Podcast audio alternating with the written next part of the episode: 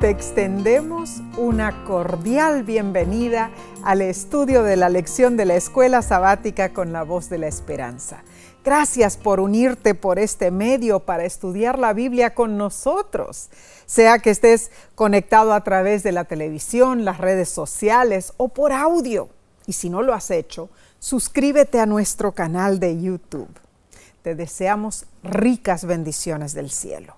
Estaremos entonces repasando la lección número 8 para el 21 de mayo de 2022. Se titula La promesa. Pero primero pidamos luz de lo alto para que podamos entender la palabra de Dios. Oremos. Padre que moras en los cielos, agradecidos estamos de vuelta a encontrarnos contigo y con nuestros amigos y amigas de la voz de la esperanza para estudiar estas riquezas espirituales, que podamos extraer un mensaje de paz y amor. Bendícenos, Señor, y esto te lo pido en el nombre de Cristo Jesús. Amén. Amén. El texto de esta semana se encuentra en Génesis capítulo 24, versículo 1. Y dice así, era Abraham ya viejo y bien avanzado en años, y Jehová había bendecido a Abraham en todo.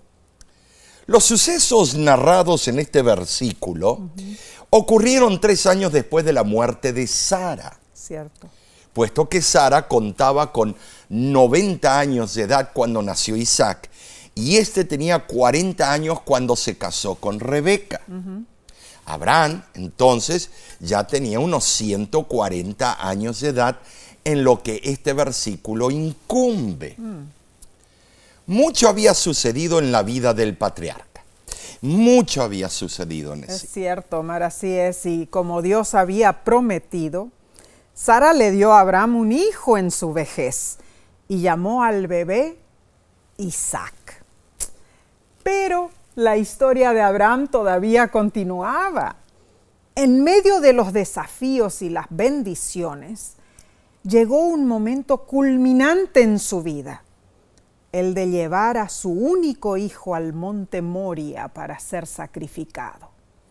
Y la pregunta que nos hacemos es, cómo la historia de sacrificar a Isaac podría ser una demostración de fe. ¿De qué manera elige Dios probar a los seres humanos?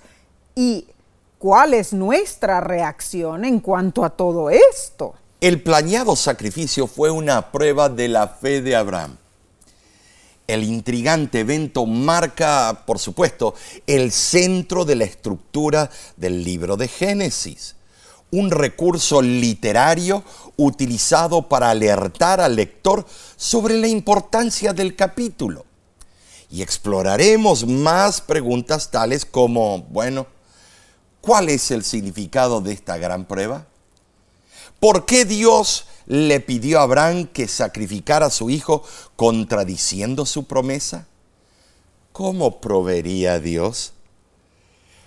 ¿Por qué el sacrificio cambió, bueno, el sacrificio cambió de Isaac a la expectativa de un cordero y finalmente al carnero? Ahora, ¿cuál es el significado teológico y profético del sacrificio fallido? Resultó ser que Isaac fue reemplazado por un carnero como un simbolismo del compromiso de Dios de bendecir a las naciones a través de su simiente. Esa simiente, por supuesto, fue Cristo Jesús, Hechos 13, 23. Por lo tanto, en esta asombrosa y en cierto modo inquietante historia, se revela más claramente el maravilloso plan de salvación. Ahora, cualesquiera que sean las profundas lecciones espirituales de esta historia, Omar, yo estoy segura que la familia de Abraham debe haber sido sacudida con el evento. Tremendo. Y el futuro del patriarca no estaba completamente claro todavía. Es cierto eso, sí, pero eh, veamos un poquito más. Sara falleció después del evento en Moria. Cierto. Y el hijo de la promesa, Isaac, todavía estaba soltero. Wow. Oh, entonces, así que Abraham tomó otra iniciativa humana.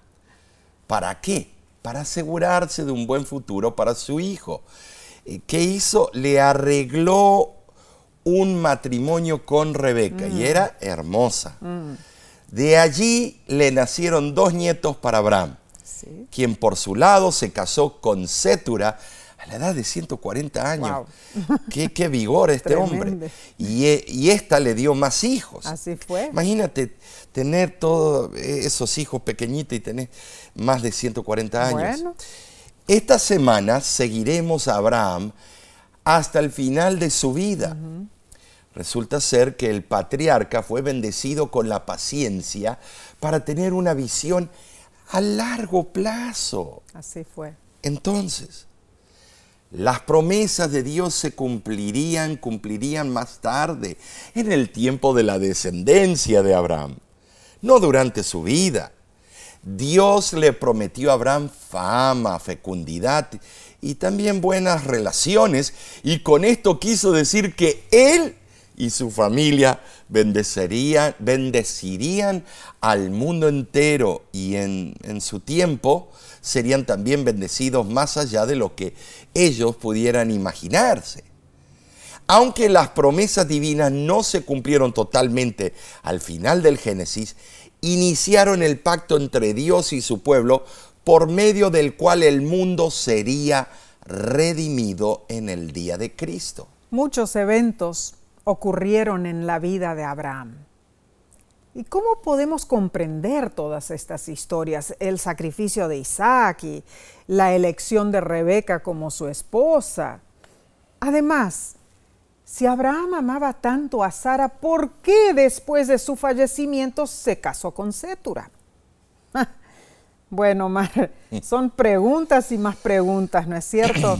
La lección de esta semana nos conduce al clímax del viaje espiritual de la vida de Abraham, el sacrificio de Isaac. Y luego a los eventos postreros que hicieron de Abraham un hombre bendecido y avanzado en años. Mucho de lo que se relata en estos capítulos retrata una sociedad muy diferente a la nuestra. Así es. Así que aprenderemos muchísimo. Pasemos entonces a la lección del domingo 15 de mayo, titulada El Monte Moria. Génesis 22 relata la prueba magistral de Abraham. Mm. ¿Cuál fue? Entregar a su hijo como sacrificio humano. Ay, esto a veces no lo entiendo. Ah. Este capítulo es un clásico de la literatura mundial eh, y ha inspirado a teólogos, filósofos y también a artistas. Cierto. Uno puede ir a Europa y ver pinturas eh, de este caso. Sin embargo, su significado es difícil de comprender, Nessie. Así es. El mandato divino contradecía la posterior prohibición bíblica contra los sacrificios humanos. Esto, sabes, se encuentra en Levíticos 18, 21. Cierto. Además, iba en contra de la promesa de Dios en cuanto a un pacto eterno a través de Isaac. ¿Cuál fue el propósito de Dios para pedirle algo tan siniestro? La lección nos explica que la noción bíblica de la palabra prueba en hebreo Nisa, abarca dos ideas opuestas. Número uno se refiere a la idea del juicio, es decir, un juicio para saber qué hay en el corazón de la persona siendo probada. Y número dos, también demuestra la gracia de Dios en favor del que es probado.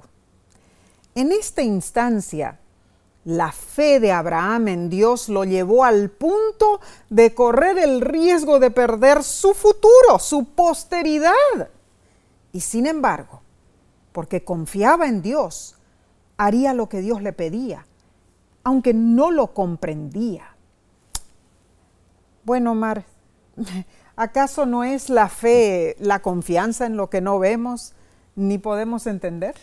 Sí, sí. Eh, lo peor de todo era la petición de un sacrificio humano que lo practicaban esos pueblos paganos.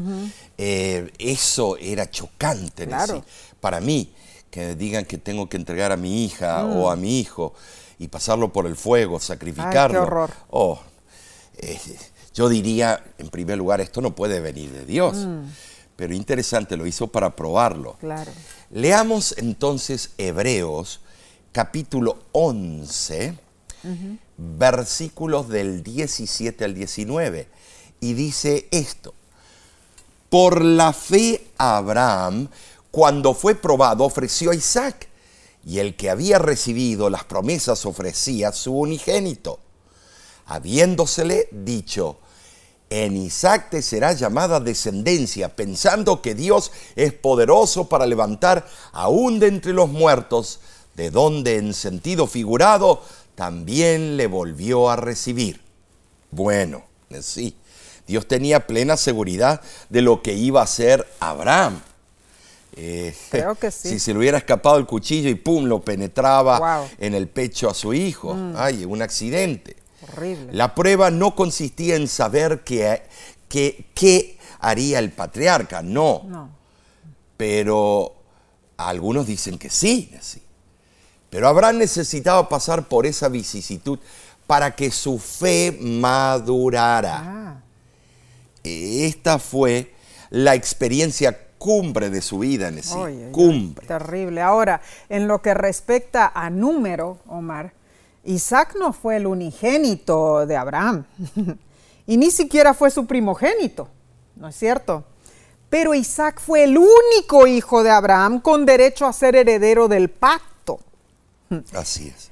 En vista de las repetidas y enfáticas declaraciones de Dios de que Isaac sería aquel por medio del cual se cumplirían las promesas del pacto, esta fue una demostración extraordinaria de fe de parte de Abraham. Estar dispuesto a seguir las instrucciones de Dios de ofrecer a Isaac, su único hijo, en sacrificio estoy seguro que Abraham debe haberle, bueno, eh, parecido eh, que Dios le pedía algo que invalidaría el cumplimiento de las promesas divinas.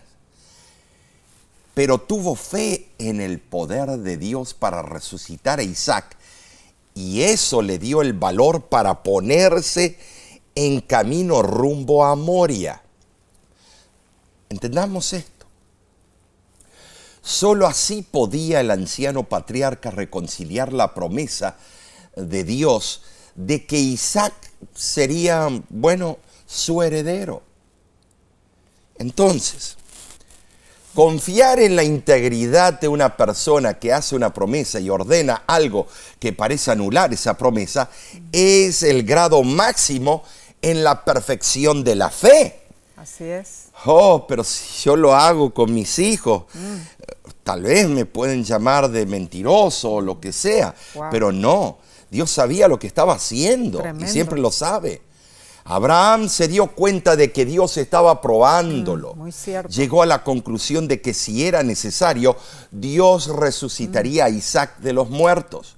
Increíble. Y conste sí que hasta ese momento ningún ser humano había sido resucitado de los muertos. No.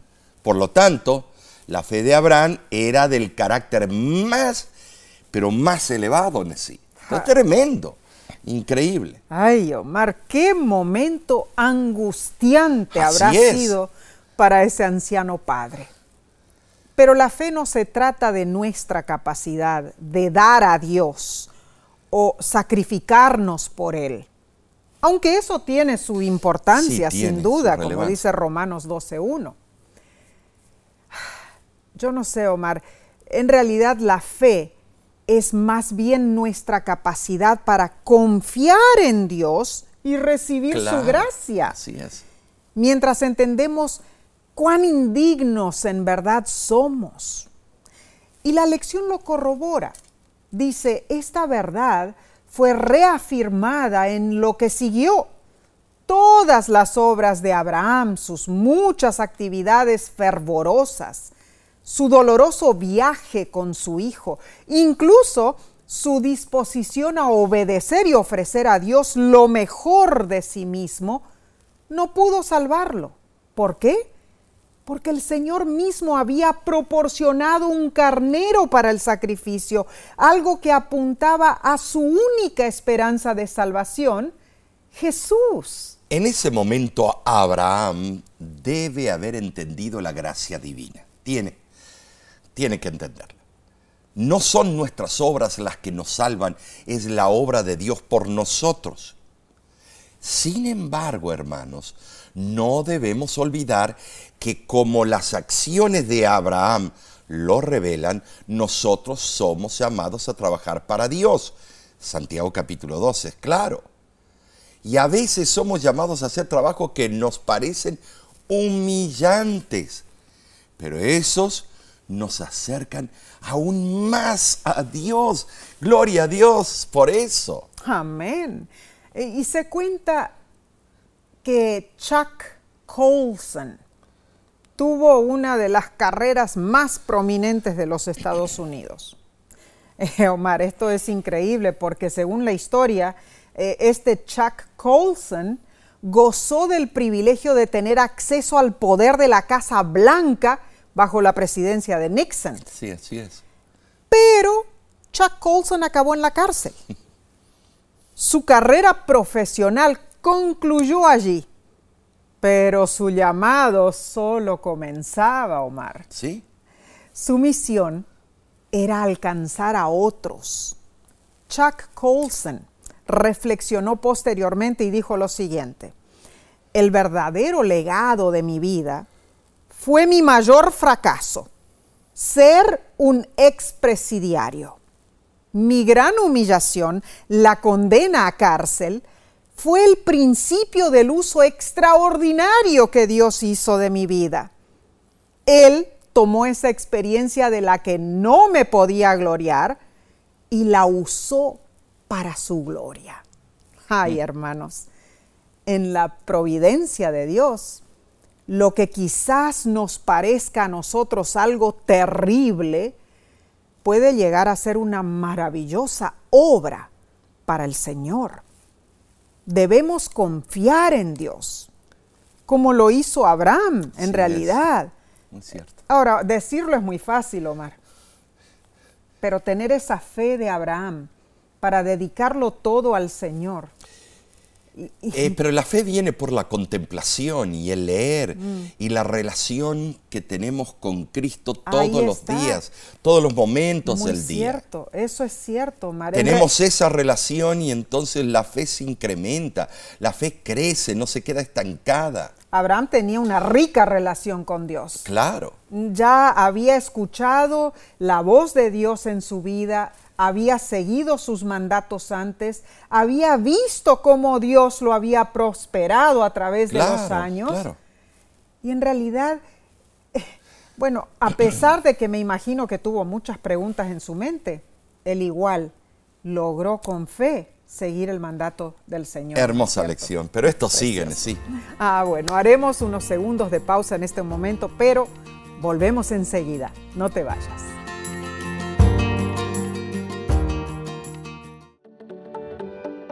En nuestra aplicación puedes encontrar más contenido como este que te ayudará en tu vida espiritual. Lo puedes descargar visitando nuestra página web lavoz.org.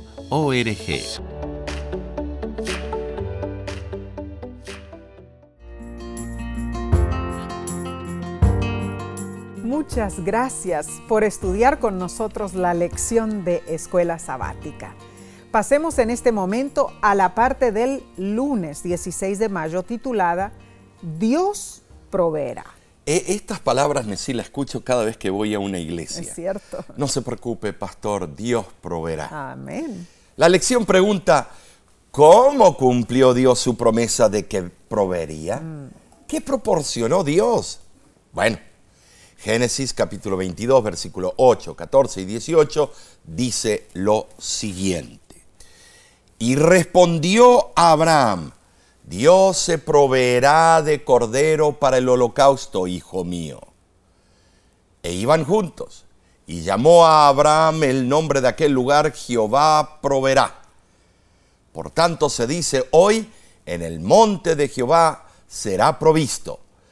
En tu simiente serán benditas todas las naciones de la tierra, por cuanto obedeciste a mi voz. Ahora, Nesí, cuando Isaac preguntó sobre el animal del sacrificio, ay, yo me imagino, Abraham le dio una curiosa respuesta, pero no es lo que parece que leemos, es aún más, más profundo. Tremendo. Dios se proveerá de cordero para el holocausto. Así lo dice en el original, Génesis 22, 8. Sin embargo, la forma verbal hebrea en realidad puede significar lo siguiente. Dios se proveerá a sí mismo como el cordero. Wow. Ojo, era una profecía para el futuro, Tremendo, Mar. proyectándose al porvenir. Ah, Ahora, sí, el verbo proveer eh, en el hebreo es lo. Eh, y este verbo se usa de una manera que puede significar proveerse a sí mismo o literalmente verse a sí mismo como el cordero. wow. Tremendo. Tremendo esto. Lo que se nos muestra aquí entonces es la esencia del plan de salvación Amén. presentado a- presentando al Señor Jesús sufri- sufriendo en sí mismo la pena por nuestros pecados. Esto es relevante, esto es precioso, hermano. Gloria a Dios. No, ¿no estás emocionado con Gloria a esto? Dios. En realidad el sacrificio de Cristo fue allí ilustrado Claro. en ese supuesto sacrificio Apareció que el carnero. Ah, tremendo, Tremendo. El comentario bíblico adventista, volumen 1, eh, comentando sobre Génesis 22, 8, lo explica contundentemente y dice, la respuesta de Abraham constituye una expresión profética que emanaba de la fe heroica hasta las cuales se había elevado su alma por inspiración señalaba tanto al, al carnero como al cordero de Dios, que en ese momento igualmente estaba más allá de los alcances de su vista. Si no hubiera sido por la convicción de que estaba haciendo la voluntad de Dios y que su único hijo le sería restaurado, la agonía de Abraham ante el pensamiento de perder a Isaac hubiera sido insoportable. Con todo, la pregunta del muchacho debe haber atravesado el corazón del padre. Así es. Ay, eso habrá sido impresionante, Omar. Y la curiosidad del muchacho tam- también, ¿no? Estaba él Claro, jovencito, ¿cuántos años tenía más o menos? Oh, sí. Estaba adolescente todavía. Sí. sí. Y para marcar el momento y el área donde estaban, recordando sus propias palabras proféticas dirigidas a Isaac, Abraham llamó el lugar Jehová Jireh, Jehová proveerá. Y hay unos cánticos eh, hebra- hebraicos preciosos con es. Jehová Jireh. Eh, esto es muy relevante, hermanos, y sabes, eh, fue sobre este lugar sagrado, en el lugar santísimo del templo de Salomón, que posteriormente estableció su morada la Shequina. Wow. La Shequina, la gloria de Dios. Cerca de este monte, los dirigentes judíos en su dureza también rechazaron al verdadero Cordero de Dios. Wow. Bueno, qué impactante promesa para todos los hijos de todos los tiempos.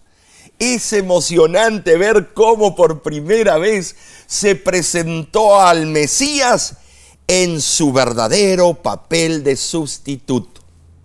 Allí, en el monte Moria, mucho antes de la cruz, el carnero del sacrificio atrapado por los cuernos en un matorral. Génesis 22:13. ¿Qué hacía? Señalaba directamente a Jesús, tu Salvador personal y el mío. Entonces, Nesí, él fue visto en esa instancia como lo explicó Abraham cuando mencionó, en el monte de Jehová será provisto, Amén. que puede ser traducido como en el monte donde se ve al Señor. Wow. Génesis 22, 14. Jesús mismo hizo eco a la declaración profética de Abraham cuando dijo, tu padre Abraham se regocijó de ver mi día y lo vio y se alegró. Eh, Juan capítulo 8, versículo 56. Mm.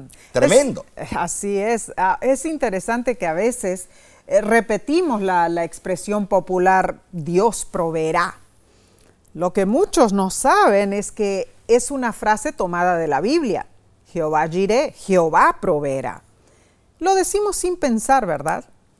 Sin embargo, esa frase simboliza la fe de Abraham, su confianza absoluta en el buen propósito de Dios para su vida. La pluma inspirada comenta lo siguiente.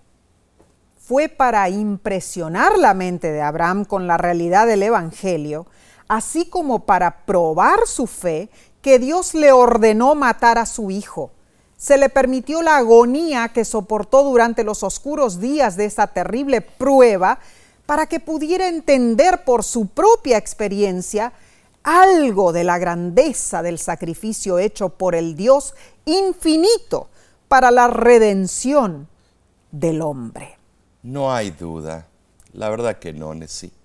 Tanto en la mayoría de los eventos de su vida como en ese momento decisivo en que Dios le pidió ofrecer a su hijo, Abraham actuó con una fe inquebrantable en que el Dios que le había llamado era bueno, no, había duda no injusto. No era un Dios que reclamaba sangre y crueldad. Abraham lo sabía. Y tú y yo lo sabemos y tú también.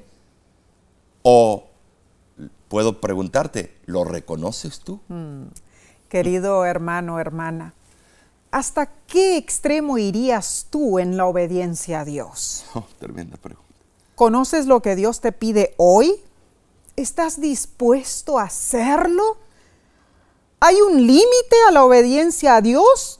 ¿O, ¿O, Él te llama simplemente a obedecerlo, por más absurdo que parezca? ¿Sabes? Como Abraham, puedes estar seguro de exclamar en todos los momentos de tu vida, Dios proveerá. Nunca dudes de eso, hermano, hermana. Pasemos entonces, Omar, a la lección del martes 17 de mayo titulada La muerte de Sara. Ah, tremendo. En Génesis capítulo 22, versículo 23, vemos el, relato del nacimiento de Rebeca, lo que anticipa el futuro matrimonio de Isaac. Cierto.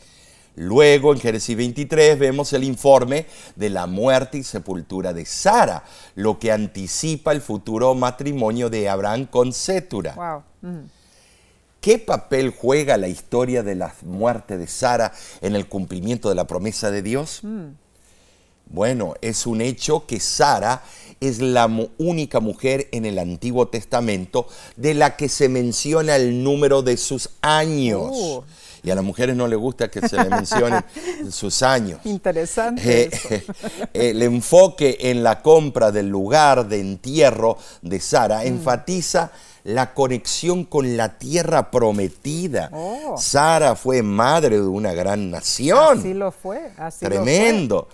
Ah, Eh, bueno, pero eh, ahora pensemos en esto, la ausencia de Sara en aquel evento dramático del supuesto sacrificio de Isaac e incluso el momento de su muerte dicen mucho sobre los hechos de estas historias. Eventualmente. Sara supo lo que sucedió en Monte Moria Claro. y quizá quedó profundamente afectada por el incidente que casi causó la muerte de su hijo. En verdad, hermanos, Sara estuvo envuelta en muchos eventos y exámenes de fe de su marido, así también como en muchos eventos en los cuales le faltó la fe. El hecho de que se mencione la vejez de Sara, haciendo eco de la vejez de Abraham, muestra la importancia de esa mujer en la historia. La especificación de que ella murió en la tierra de Canaán recalca la dependencia de la muerte de Sara en la promesa de Dios de la tierra prometida. Sara fue la primera del clan de Abraham en morir y ser enterrada en Canaán. Eh, es relevante. Al hacer las negociaciones para el entierro de su esposa, la preocupación de Abraham creció cuando lo consideraron un extranjero y un visitante, y su insistente discusión con los hijos de, de Het muestran que Abraham estaba interesado no solo en adquirir un lugar de sepultura para Sara, él estaba principalmente preocupado por establecerse en la tierra en forma permanente. Entonces, sí. En los días de Abraham, la muerte y la sepultura estaban impregnadas de rituales y tradiciones importantísimas. Mm. El no honrar a una persona fallecida demostraba la peor falta de respeto. Es cierto eso. Si alguien no recibía una sepultura adecuada, se tomaba como una maldición, hasta el día de hoy. Hmm. El luto era una parte esencial del ritual. Los amigos y los parientes lloraban a gritos para que toda la vecindad lo escuchara. Es más, más adelante se empleaban las lloronas o llorones. Tremendo eso. Ya que no había funerarias, esos mismos amigos y parientes ayudaban a preparar el cuerpo para el entierro, que por lo general se llevaba a cabo el mismo día debido al clima cálido. Claro. Eh, es interesante todo, todos estos hoy día también ocurre eso en muchos de nuestros países claro. también. Abraham tuvo que moverse rápido entonces. Realizó las, las negociaciones abierta y honestamente en presencia de testigos cuidando sus propias necesidades y las del vendedor. El diálogo de la negociación fue extraordinariamente claro. Fue socialmente aceptable y transparente. Se llevó a cabo en la puerta de la ciudad, donde los negocios se hacían en público. Abraham solicitó una transacción de bienes raíces. Los hititas del lugar le ofrecieron la opción de escoger la mejor tumba, pero Abraham se opuso y les pidió que contactaran al dueño de una parcela que incluyera una cueva para un sepulcro, para comprarla al precio total. Efrón, el dueño, le ofreció la parcela como un regalo, pero eso habría causado que Abraham no tuviera derechos permanentes Así que cortésmente ofreció pagar el valor del mercado. A pesar de que era típico negociar para tener un mejor precio de compra en las transacciones comerciales, Abraham estuvo de acuerdo con el precio de From y lo pagó tiki-taka según la norma de los comerciantes. Génesis 23, 16 lo dice. Las acciones de Abraham son ejemplos de los valores fundamentales de integridad en los negocios, en lo que, en lo que sea.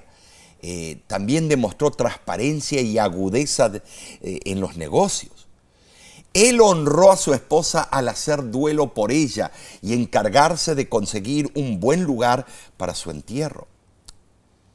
Además, también entendió su posición en la región y trató a los residentes locales con respeto. ¿Sabes, Nesí? Abraham realizó negocios de forma abierta y honesta en frente de testigos. Se comunicó con claridad y fue sensible al proceso de negociación y evitó con cortesía aceptar la tierra como un regalo. Mm. Tremendo el hombre. Eh, tremenda postura. Pagó la cantidad acordada con prontitud, no como a veces nosotros los cristianos mañana hacemos. Te lo mañana te lo doy y ese mañana es dentro de 10 años. Así Abraham mantuvo buenas relaciones con los que estaban involucrados y además logró la seguridad que buscaba. Su estadía definitiva en Canaán. Wow. Tremendo. ¡Qué eh, temple! Visionario el hombre. Sí, hombre de temple. Eh, fue muy sabio el patriarca. Génesis 23, 6 revela al respeto, el, eh, revela el respeto más bien que le tenían los locales a Abraham, porque dijeron, óyenos Señor nuestro, eres un príncipe de Dios entre nosotros. Eh, en lo mejor de nuestro sepulcro sepulta tu muerta, ninguno de nosotros te negará su sepulcro. Y la lección nos pregunta, ¿qué nos dice esto sobre el tipo de reputación que Abraham tenía? Vemos, Omar, cómo los hombres de la zona se ofrecieron a ayudar a Abraham. ¿Por qué? Porque lo reconocían como un príncipe de Dios y lo respetaban. Aunque Abraham todavía no se había establecido firmemente en el área, su reputación era intachable. Aprendemos de esto que los que emplean su dinero y su tiempo sirviendo a Dios, reciben buenos dividendos, hermanos, una buena reputación y el respeto de los demás. Ahora, Nesí, esto me hace recordar lo que pasó eh, en el funeral de mi madre, el sepelio.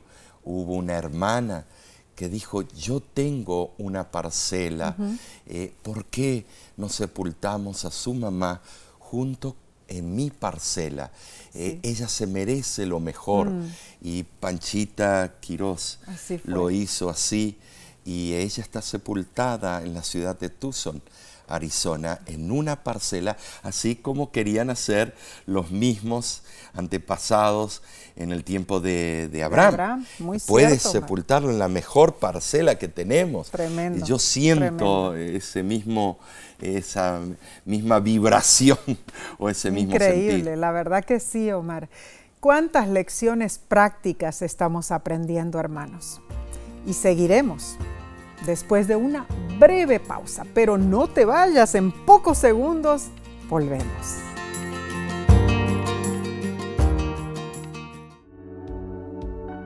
Con seguridad estás disfrutando este estudio de la escuela sabática. Te invitamos a buscarlo en formato de video por nuestro canal de YouTube. Lo puedes encontrar en youtube.com diagonal La Voz de la Esperanza.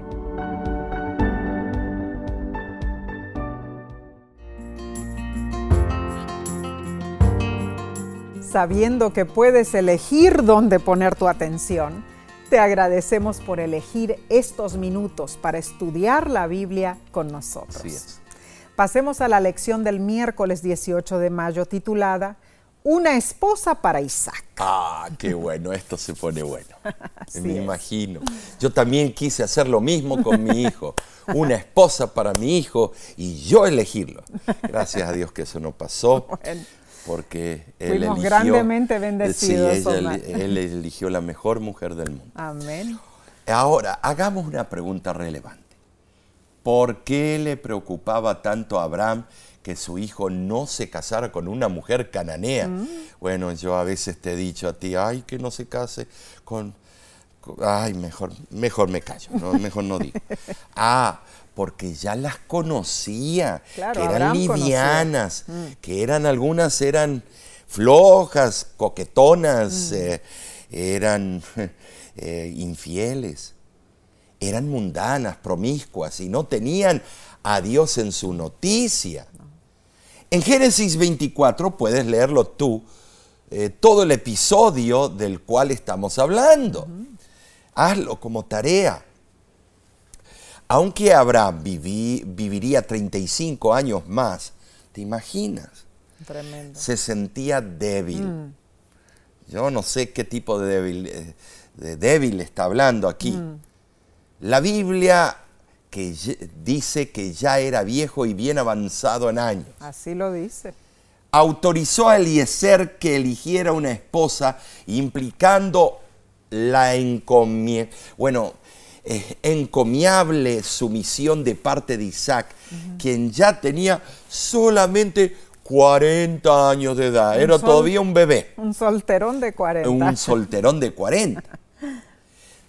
¿Sabes?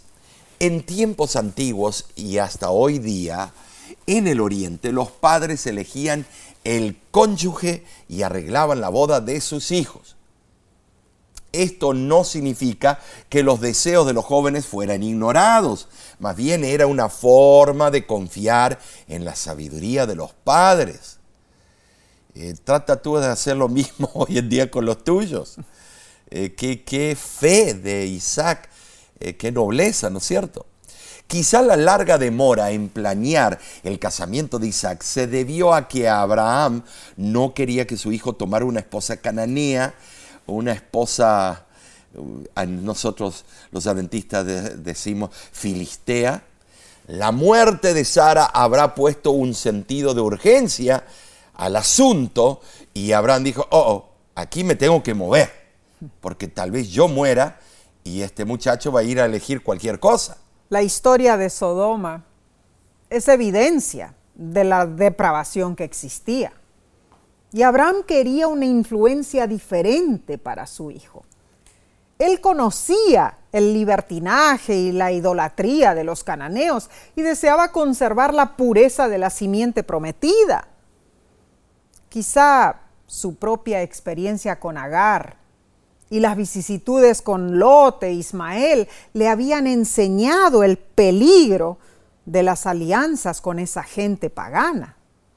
Además, Omar, Dios había prohibido el casamiento con los cananeos, algo que más tarde se incorporó en la legislación mosaica.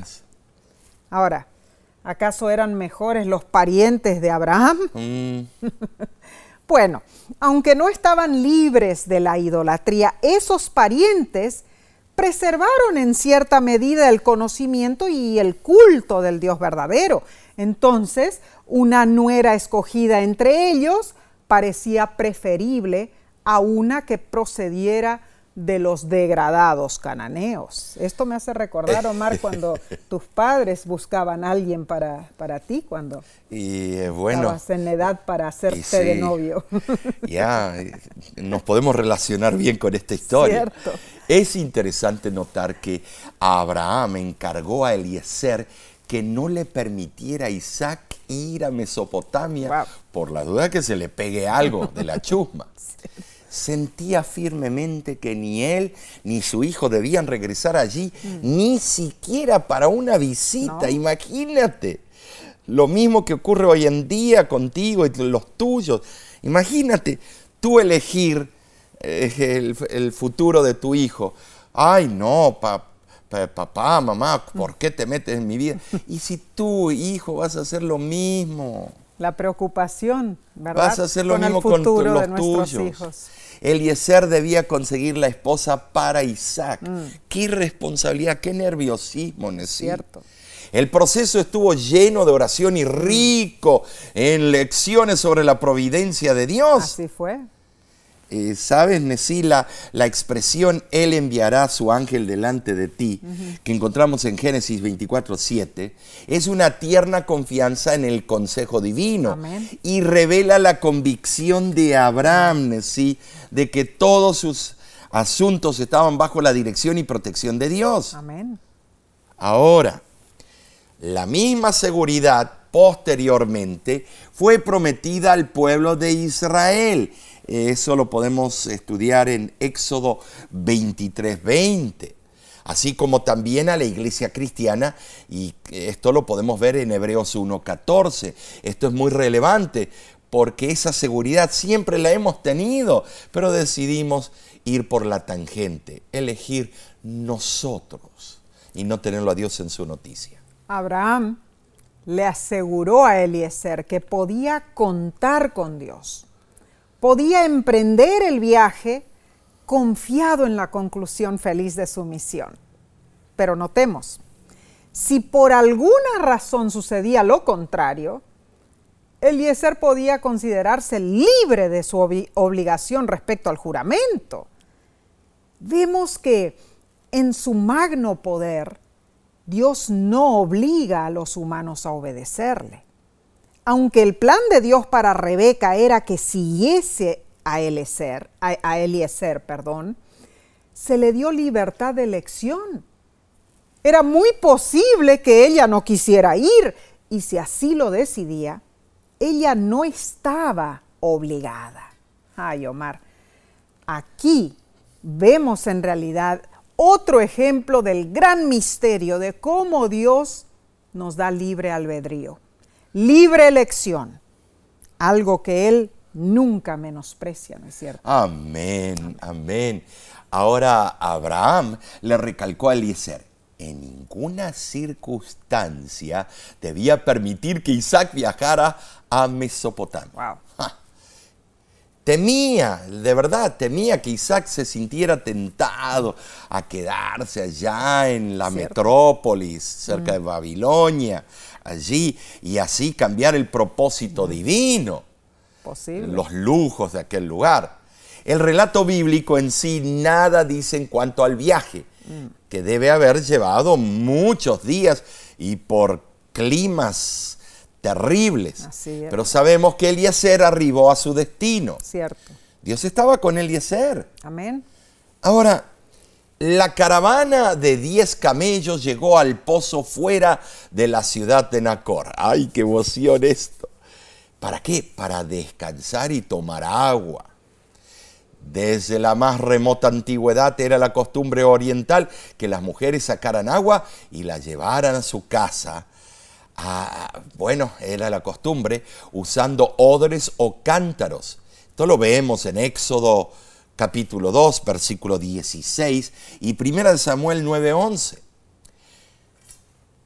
Esto me hace recordar cuando Eliezer consideró, sí, eso como una buena oportunidad para observar a las jóvenes de la ciudad y decidir en cuanto a una esposa para Isaac. Claro que sí. Ay, si a mí me dan esa, eh, eh, ese poder para elegir.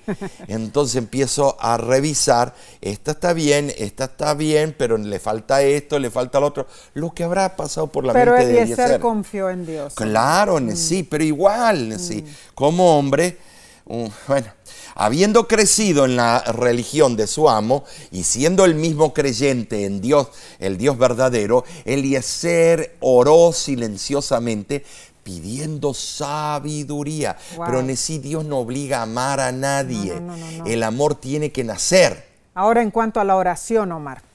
Esta es la primera oración registrada en la Biblia. Expresaba una fe genuina y en forma providencial fue respondida antes de que la hubiera completado. Dios está siempre dispuesto a oír una oración sincera expresada con fe. Bien, es interesante notar que la elección de Rebeca no fue resultado de su belleza, ¿eh? aunque ella era hermosa. Génesis 24, 16 así lo dice. La elección más bien provino por su actitud de amabilidad y hospitalidad, además de su determinación voluntaria de ir con Eliezer para casarse con Isaac. Vemos que el carácter es más importante que la apariencia externa en esta historia. El hecho de que Dios está al control de todo es reconfortante, hermanos. Con acierto, dice segunda de Samuel 22, 31, en cuanto a Dios, perfecto es su camino y acrisolada la palabra de Jehová. Escudo es a todos los que en él Así es. esperan. Continuemos entonces con el estudio del jueves 19 de mayo titulado Una esposa para Abraham. Leamos Génesis capítulo 25, versículos 1 y 2, y dice así, Abraham tomó otra mujer, cuyo nombre era Setura, la cual le dio a luz a Simram, Joxam, Medán, Madián, Isbac y Sua. Vemos que aunque la soledad de Abraham, después de la muerte de Sara, lo había impresionado con la idea de que su propia edad ya era avanzada, él todavía disfrutaba de notable vi- vigor físico y mental. Muy cierto. Él no necesitaba los tratamientos modernos y las pastillitas. No, no, no. En verdad, vivió más de tres décadas después de la muerte de Sara. Tremendo eso. La boda de Isaac puede haber dejado a Abraham más solitario aún y quizá lo indujo a tomar otra esposa en sus últimos años. Eh, bueno, hay muchos hombres que hacen eso. Es. Ah, que todavía puedo, que estoy joven. Pero esto es muy diferente, hermanos. Ser padre mm, estimados, más de 140 años de edad y ser padre y estar lidiando con los niños correteando. Tremendo. ¡Wow! Increíble. eso. Estimados. Ahora, esa nueva esposa, Sétura, que significa incienso, fue considerada como concubina. Génesis 25, 6 lo dice. Lo mismo que Agar. Pero esto no implica que Abraham se casó con ella mientras todavía vivía Sara. No. El contexto bíblico deja la impresión de que el casamiento de Abraham con Sétura ocurrió después de la muerte de Sara. Algunos intérpretes bíblicos dicen que Sétura era la misma Agar, pero no creemos que ese era el caso. En realidad, el Yalkut Shimoni, o sea, la compilación de la interpretación es y explicaciones más antiguas de, la- de los pasajes bíblicos hebreos, dice eh, lo siguiente en sí. Abraham se casó con tres mujeres, Sara la hija de Sem, Setura la hija de Jafet y Agar la hija de Ham o Cam. Tremendo eso. Y Alkut Shimoni eh, es interesante porque estos libros de tradición Así lo dice. En cuanto a esto, podemos estar de acuerdo a no estar de acuerdo y respetar los diferentes pensamientos de distintos comentadores. Así es, Omar. Bueno, lo que, a- lo que sí vemos es que as- hacia el fin de su vida, Abraham constituyó a Isaac como su heredero legal y le dejó la mayor parte de sus bienes. Para los hijos de Agar y Sétura también dejó legados. En vista de la gran riqueza de Abraham y de los centenares de siervos que tenía, él podía dar a cada uno de sus otros siete hijos una cantidad presentable de siervos y rebaños sin disminuir la herencia principal de Isaac. Bueno, en sí, Abraham llegó a ser un múltiple millonario de acuerdo a los estandartes de aquel Muy tiempo cierto. cada hijo recibió lo suficiente para gozar de una vida cómoda. Ah, pero Abraham tomó precauciones, Omar. Ah, sí. Envió a los otros hijos hacia el oriente. Claro, para que no hayan peleas. Y lo hizo mientras él aún vivía, como dijiste. ¿Para qué? Para evitar las contiendas después de su muerte, particularmente respecto al derecho exclusivo de Isaac Claro. a la tierra de Canaán. El autor de la lección eh, concluye, por supuesto, el pacto de Dios estaría reservado a la simiente de Isaac, no a Ismael, un punto sobre el cual las escrituras son muy claras. Al final, el Señor se mantuvo fiel a sus promesas de gracia a, sus- a su devoto siervo Abraham, cuya fe se describe en las escrituras como un gran ejemplo, Así es. sino el mejor ejemplo en el Antiguo Testamento de salvación por fe. Tremendo. Mucho podríamos decir sobre estas maravillosas historias bíblicas. Nesí, en resumen, a pesar de las diferencias culturales, las personas de aquel entonces se enfrentaban el mismo tipo de problemas Mm. y tenían las mismas motivaciones que nosotros hoy en día. Es cierto eso. No, no es muy diferente. Eh, la evidencia provista en estas historias nos ayudan a reflexionar en el plan y el amor de Dios hacia cada uno de nosotros. Amén. ¿Lo sientes? ¿Lo aprecias? Amén. Esta semana, Nesí, aprendimos lecciones prácticas. Por ejemplo, en primer lugar, Abraham reconoció que todas sus obras en el monte Moria no salvaron a su hijo. Fue la obra de Dios y su maravillosa gracia lo que lo libró de la muerte. ¿Estamos de acuerdo?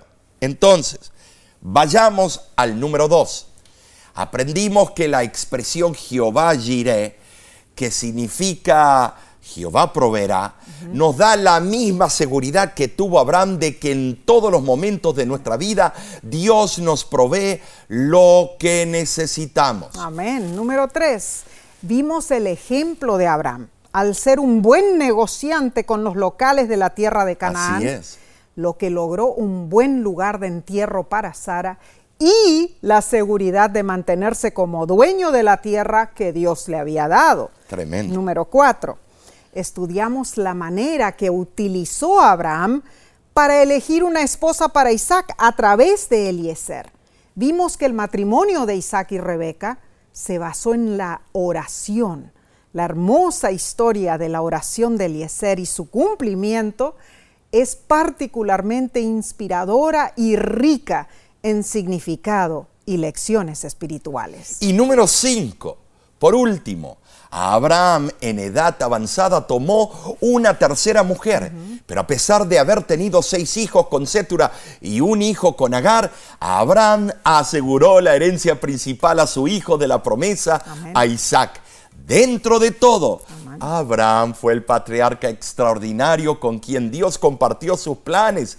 Dios entró en la esfera humana de Abraham y compartió con él su divino plan de salvación a través del sacrificio de su Hijo, Cristo Jesús. Qué hermosa lección. Damos gracias a Dios por esta hermosa semana de estudio y te agradecemos a ti por estudiarla con nosotros.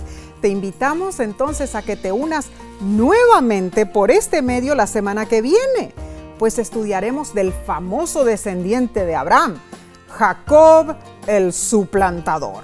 Recuerda, comparte estos repasos de la lección con otros.